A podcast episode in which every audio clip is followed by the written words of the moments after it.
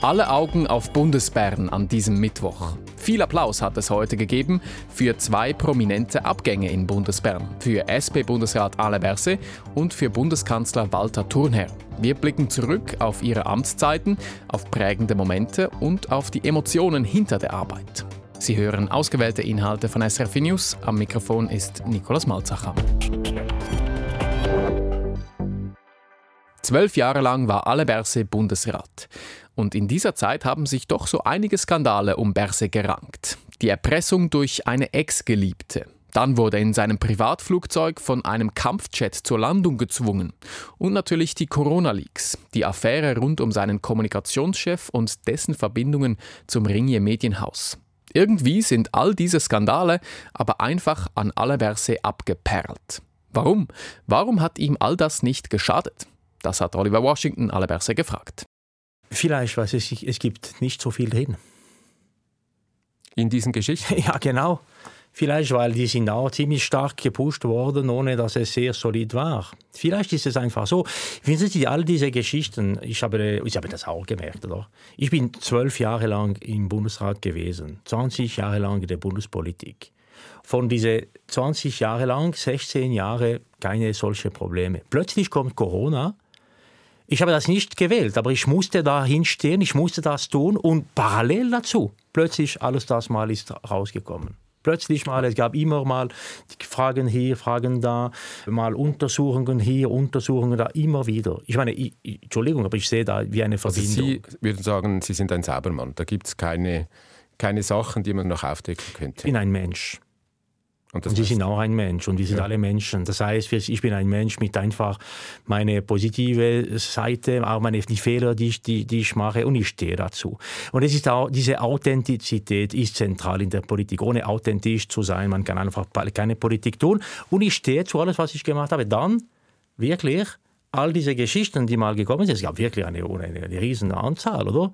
Also wieso, wieso, prallt es, wieso prallt es, wie sagen wir das, äh, äh, ab? Ja. Wieso? Vielleicht, weil es nicht so viel drin gibt. Vielleicht. Also sehen Sie eine Kampagne, die gefahren wurde? Nein, das habe ich auch nicht gesagt. Ich merke einfach eine Verbindung zwischen dieser großen Spannung, die es in der Gesellschaft gab, wegen Corona, und die Tatsache, dass Nolens Volens, ich musste da hinstehen und das, das tun.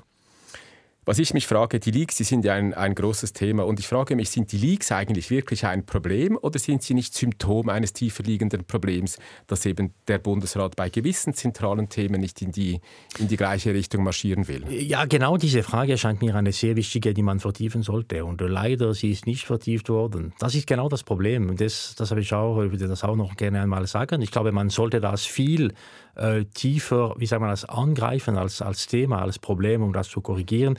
Ich habe auch gesehen, dass in diesem Jahr 23, ich glaube, ich habe kein wichtiges Thema gesehen im Bundesrat, wo es gab keine Leaks in diesem Jahr. Und warum ist das so? Und das sagt alles. Ja, ich weiß es nicht und das ist ein Problem und ich glaube, wir sollten das viel, viel ernsthafter anpacken als Problem.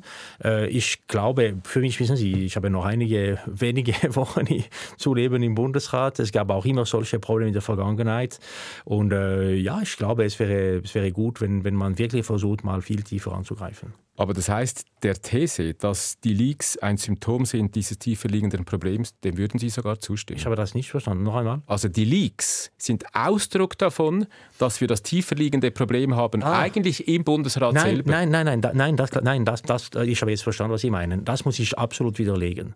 Es ist uns allen klar im Bundesrat, aber sehr klar, dass wenn man eine Wahl im Bundesrat annimmt, dann wir werden Teil einer kollegialen Behörde. Das ist uns sehr klar. Das heißt, das heißt, was bedeutet das? Es bedeutet, ich gehe mal mit meinen Ideen im Bundesrat, ich werde mich einsetzen für die Diskussion, für die Debatte, aber dann am Ende das Resultat ist nicht nur akzeptiert, aber auch getragen. Das ist zentral. Und wissen Sie, ich habe in meiner Zeit im Bundesrat 29 Abstimmungen mal äh, für den Bundesrat äh, begleitet. 29. Niemand hat so viele gehabt.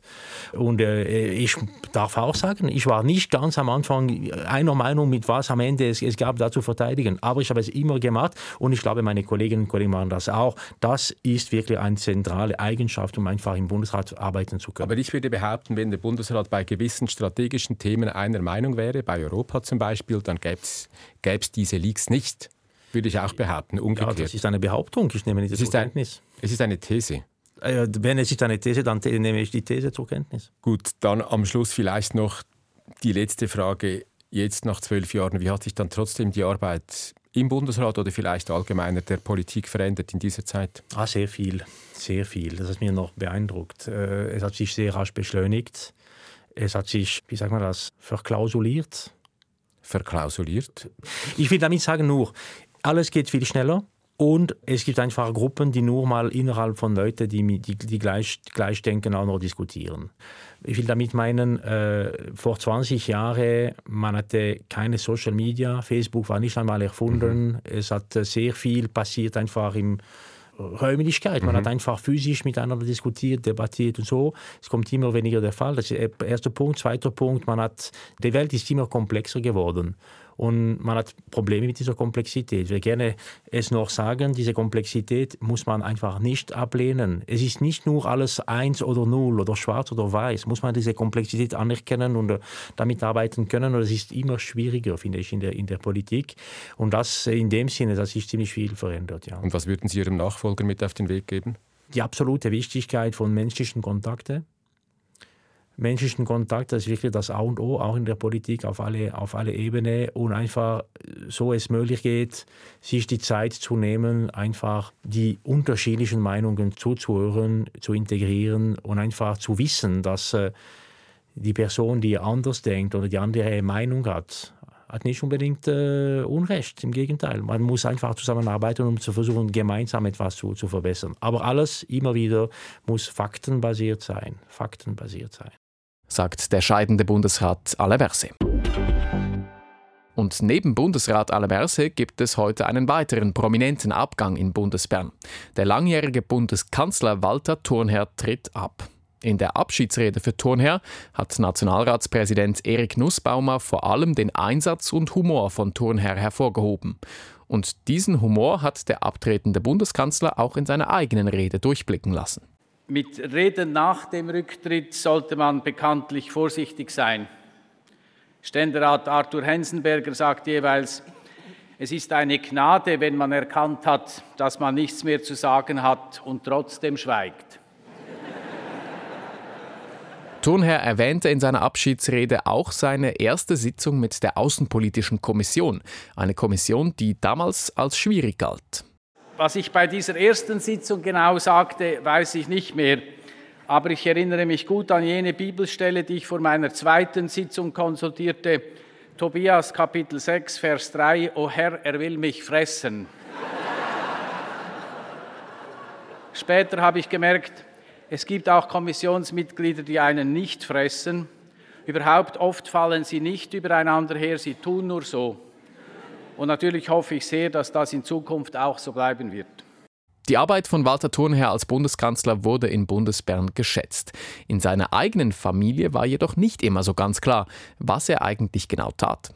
Als unser Sohn sieben Jahre alt war, erklärte er während dem Essen stolz, er habe sich für den Beruf eines Backerführers entschieden. Ich nickte zustimmend und fragte ihn, ob er eigentlich wisse, was ich von Beruf sei. Ja, Papa, antwortete er ohne zu zögern, du bist Telefonist. Und zum Schluss der Rede von Thurnherr wurde deutlich, wie viel seine Arbeit ihm bedeutet hat. Für mich war es eine Ehre, für unser Land arbeiten zu dürfen. Es ist das beste Land, das ich kenne. Hans Sorgzurm, vielen Dank.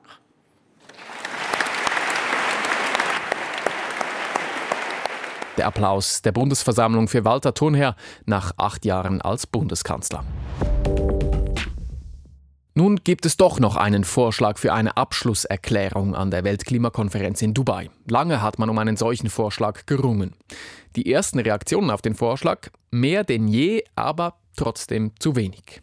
Erstmals werden nämlich fossile Energieträger explizit erwähnt. Doch der von vielen geforderte Beschluss zum raschen Ausstieg aus Öl und Kohle fehlt. Aus Dubai, Klaus Ammann.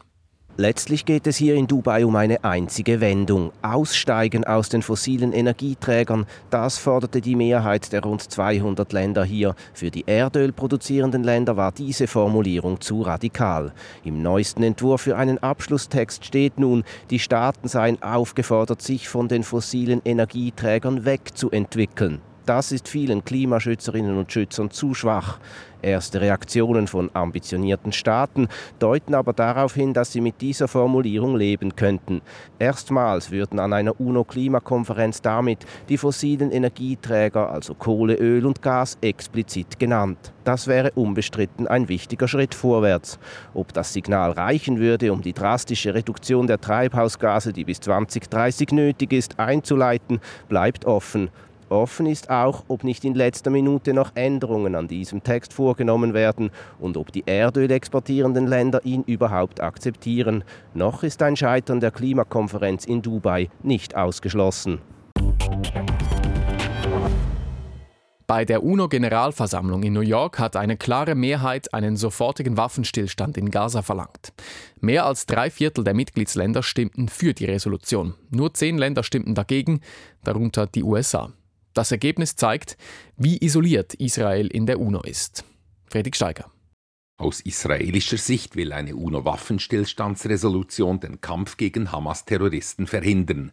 Im UNO-Sicherheitsrat hatten die USA daher mit ihrem Veto einen entsprechenden Beschluss verhindert, worauf sich nun die Generalversammlung der Vereinten Nationen damit befasste. Sie entschied mit 153 zu 10 Stimmen mehr als deutlich. Ihre Beschlüsse können zwar nicht mit Zwangsmitteln durchgesetzt werden, haben aber politisches Gewicht und sie zeigen, wie allein Israel und auch die USA momentan in der Gaza-Frage sind. Bemerkenswert ist, dass die USA erklärten, sie unterstützten einige Aspekte der Resolution und anklingen ließen, sie hätten sie womöglich gebilligt, wenn der Text den Hamas-Terrorismus explizit verurteilt hätte. Selbst Washington geht also allmählich auf Distanz zu Jerusalem. Kurz vor der Abstimmung in der UNO hatte Präsident Joe Biden Israels Regierungschef Benjamin Netanyahu gewarnt vor der wachsenden weltweiten Isolierung wegen der großflächigen Bombardements in Gaza. In Ungarn hat das Parlament am Abend das sogenannte Souveränitätsgesetz verabschiedet. Damit ist es neu verboten, Geldhilfen aus dem Ausland anzunehmen, zum Beispiel für einen politischen Wahlkampf. Wer das trotzdem tut, dem drohen bis zu drei Jahre Gefängnis. Osteuropa-Korrespondentin Sarah Nowotny mit einer Einschätzung. Journalisten, die aus dem Ausland finanziert werden. Dollar-Politikerinnen. Gender-Ideologie. Migration. Das alles bedroht Ungarns Souveränität, wenn man Regierungschef Viktor Orban und seinen Parteikollegen glaubt. Zum Schutz des Landes deshalb jetzt das Souveränitätsgesetz. Zum Teil fragt man sich, was mit diesen Bedrohungen gemeint sein könnte. Zum Teil, ob es sie in Ungarn überhaupt gibt, in einem Land, das das Asylrecht de facto abgeschafft hat und gleichzeitig tausende Gastarbeiter reinholt, weil Arbeitskräfte fehlen. In einem Land, in dem die meisten Medien von Orban-Leuten kontrolliert werden, die meisten Staatsaufträge an Orban-Leute gehen in einem Land, dessen Regierungschef sich in die Wahlkämpfe anderer Länder einmischt, damit dort genehme rechtskonservative Politiker gewinnen. Kritische Stimmen in Ungarn, die Europäische Union und die USA sagen nun, Medien und Nichtregierungsorganisationen drohten wegen des neuen Gesetzes Ermittlungen und Schließungen, denn das Büro zum Schutz der Souveränität darf theoretisch alle und jeden vorladen und untersuchen und Politikerinnen aus dem Lager der Regierungsgegner drohe sogar Gefängnis, falls sie Geld aus dem Ausland erhielten. Doch das Gesetz ist genauso schwammig wie die Bedrohungen, vor denen es Ungarns Unabhängigkeit beschützen soll. Es ist bezeichnend, dass selbst Orbans Leute die Regeln unterschiedlich interpretieren. Die Ex-Justizministerin sagte, sie gelten auch für Journalisten. Orbans Kabinettschef dementierte dies. Schwammig auch die Befugnisse des Büros zum Schutz der Souveränität. Es darf nur Berichte schreiben, keine Anklage erheben. Und ins Gefängnis müsste höchstens eine Politikerin, der nachgewiesen werden kann, dass sie Geld aus dem Ausland erhalten hat. Sogar dann sind auch mildere Strafen möglich.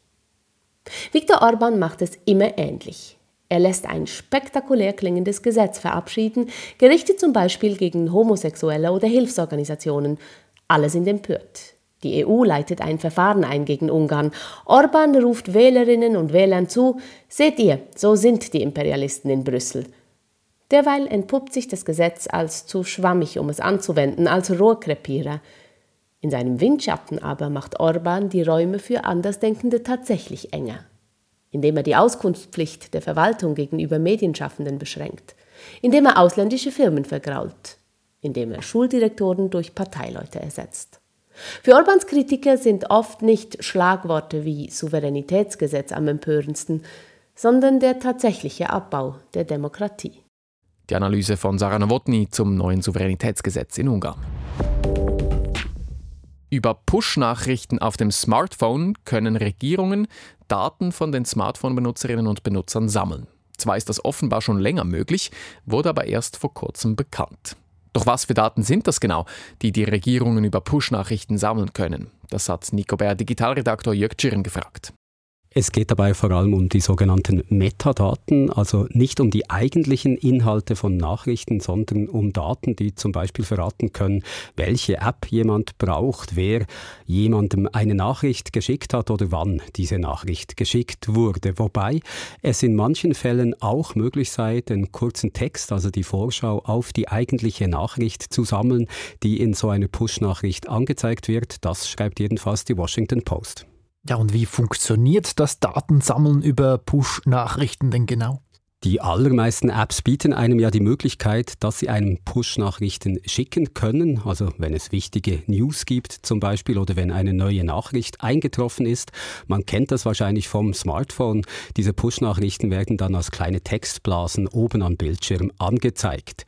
Wenn Apps solche Nachrichten an Smartphone-Nutzerinnen und Nutzer schicken, dann geschieht das über das Betriebssystem des jeweiligen Smartphones. Bei iPhones läuft das dann eben über die Server von Apple Apple bei Android-Smartphones über die Server von Google. Und Apple und Google, die wissen, zu welchem Konto ein entsprechendes Smartphone gehört. Also die kennen zum Beispiel den Namen und die E-Mail-Adresse der jeweiligen Person und können die Daten der Push-Nachrichten also dieser Person zuordnen. Behörden können auf rechtlichem Weg an diese Informationen kommen und sie können so zum Beispiel erfahren, wann, wie oft, mit welcher App eine bestimmte Person mit einer anderen Person Kontakt hatte. Was gibt es für Anhaltspunkte, welche Regierungen dieses Datensammeln nutzen? Das kann man so genau nicht sagen. Die ganze Sache, die ist erst letzte Woche bekannt geworden, als Ron Wyden, der für die Demokraten im US-Senat sitzt, als er das Justizdepartement aufgefordert hat, Apple und Google das Recht zu geben, Kundinnen und Kunden über diese Art von Überwachung überhaupt erst zu informieren. Bis jetzt hat das US-Justizdepartement das den Unternehmen verboten, weshalb davon auszugehen ist, dass die USA selber diese Möglichkeit der Überwachung Überwachung nutzen. Wyden, der Senator, sagt, er hätte auch einen Tipp von einem Informanten erhalten, demnach auch ausländische Regierungen damit angefangen hätten, diese Daten zu verlangen, ohne dass allerdings klar ist, welche Regierungen das sind und auch ohne dass man weiß, wie häufig solche Zugriffe sind oder aus welchem Grund sie geschehen. Was bedeuten aus Ihrer Sicht die neuen Erkenntnisse für Smartphone-Userinnen und User? Ich denke, es zeigt einfach noch einmal, dass wir beim Gebrauch des Smartphones eine große Datenspur hinterlassen und auch, dass diese Daten meist zentral irgendwo gesammelt werden, also in diesem Fall eben bei Apple oder Google und dass sie dort dann für die Behörden bereit liegen, wenn die Zugriff darauf wollen. Allerdings kann man in diesem Fall jetzt auch sagen, dass die Überwachung mittels Push-Nachrichten wohl nur einen kleinen Teil der Überwachung, also einen kleinen Teil der Möglichkeiten zur digitalen Überwachung ausmachen. Da haben haben Staaten wie zum Beispiel die USA noch ganz andere Möglichkeiten. Das haben vor einigen Jahren die Enthüllungen des Whistleblowers Edward Snowden klargemacht. Ja, abschließend Jörg Tschirin, wenn ich mich also vor interessierten Regierungsaugen schützen will, macht die Deaktivierung von Push-Nachrichten Sinn oder müsste ich vielmehr gleich aufs Smartphone verzichten? Also ich habe es vorhin gesagt, Daten von Push-Nachrichten anzufordern, das macht nur einen kleinen Teil möglicher staatlicher Überwachung aus. Wer sich vor solcher Überwachung schützen will, der oder die kann sich kaum sicherer fühlen, nur wenn er oder sie die Push-Nachrichten auf dem Smartphone deaktiviert. Da müsste man dann konsequenterweise gleich ganz aufs Smartphone verzichten und wohl auch auf viele andere digitalen Dienste. Ich glaube nicht, dass die Daten der Push-Nachrichten für massenhafte Überwachung genutzt werden werden, weil es für staatliche Stellen eben doch mit etwas Aufwand verbunden ist, an die entsprechenden Daten zu kommen. Also sie müssen auf dem Rechtsweg auf Unternehmen wie Apple oder Google zugehen. Für die massenhafte staatliche Überwachung gibt es, wie ich eben auch gesagt habe, auch andere einfachere Mittel und Wege. Die Daten der Push-Nachrichten, die werden wohl eher angefordert, wenn man gezielt eine bestimmte Person oder eine bestimmte Personengruppe überwachen will. Personen, gegen die schon irgendein Verdacht besteht oder die zu einer Gruppe gehören, die ein Bundesrat überwachen will. Und ich denke, die meisten Smartphone-Nutzerinnen und Nutzer, die gehören da wohl eher nicht dazu. Sagt unser Digitalredaktor Jörg Tschirn. Wer mit dem Nachtzug verreist, muss künftig allenfalls mehr bezahlen. Die österreichischen Bundesbahnen, die die Nachtzüge in der Schweiz betreiben, haben nämlich ihre Preise angepasst und haben dynamische Ticketpreise eingeführt. Das bedeutet, je nachdem, wie hoch die Nachfrage auf gewissen Strecken und Ticketkategorien ist, desto teurer die Billette. Entdeckt hat das Timo Grossenbacher. Er ist Journalist bei Tamedia und betreibt das Portal nightride.ch. Dort kann man Preise für Nachtzüge vergleichen. Und dadurch hat er bemerkt, dass die Preise je nach Kategorie und Strecke teilweise deutlich teurer geworden sind, sagt er im Interview mit Corinna Heinzmann. Das ist tatsächlich bei eigentlich allen Nightchat-Strecken so. Ich habe das noch ausgewertet und zwar habe ich herausgefunden, dass die Preiserhöhungen vor allem in diesen Schlafabteilen, also in den etwas gemütlicheren Schlafwagen äh, stattfinden. Äh, dort haben wir zum Teil Erhöhungen von fast 200 Prozent, also fast eine Verdreifachung. Auch irgendwie bei einem Dreierabteil ist die Erhöhung noch bei fast 50 Prozent. Einzig und allein bei den Liegewagen, also wirklich so ein bisschen in der Holzklasse, dort bleiben die Preise gleich oder gehen sogar ein bisschen zurück. Die Begründung der ÖBB, warum haben die jetzt die Preise so erhöht? Ja, die ÖBB haben das etwas verklausuliert, formuliert auf Twitter. Man wolle damit neue Möglichkeiten schaffen, kurzfristig Züge zu buchen. Damit meinen sie, ja, weil der Preis so hoch ist, wird ein Abteil nicht gebucht. Deswegen ist es vielleicht bis zum Schluss noch verfügbar, also kann man es auch kurzfristig buchen.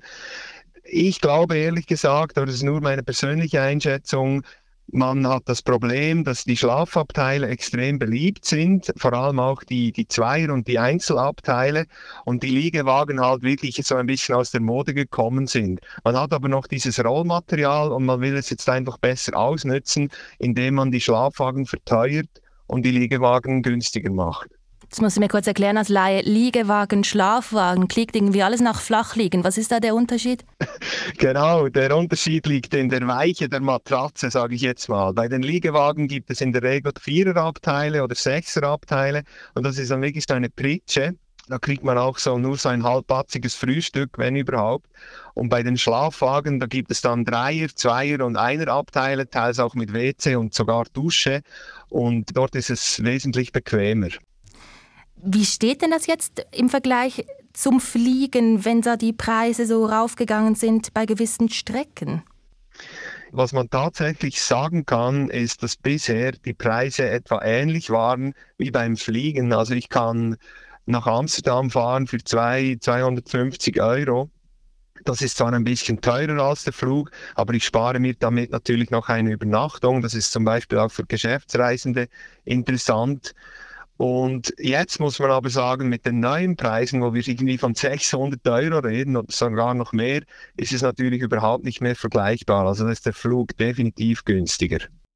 Aber eben diese Preise für die Nachtzüge sind dynamisch. Kann es denn sein, dass die sich bis zur Ausstrahlung unseres Gesprächs vielleicht auch schon wieder geändert haben? Das ist jetzt die große Frage, das habe ich bis jetzt auch noch nicht herausgefunden. Dynamisch kann nämlich heißen, dass der Preis einfach unterschiedlich hoch ist, je nach gewähltem Tag. Also das kann sein, dass die Verbindung morgen kostet 400 Euro und die am Donnerstag kostet 500 Euro. Das wäre eine Form von Dynamik. Die andere Form von Dynamik könnte auch sein, dass ein Ticket jetzt im Moment für 400 Euro angeboten wird und dann etwas später nur noch für 300. Wie das gehandhabt wird, weiß ich aktuell nicht. Das werde ich aber sicher versuchen herauszufinden, weil ich sammle ja diese Daten sagt der Journalist Timo Grossenbacher. Er betreibt das Portal nightride.ch. Das waren ausgewählte Highlights aus dem Programm von SRF News. Am Mikrofon war Nikolaus Malzacher.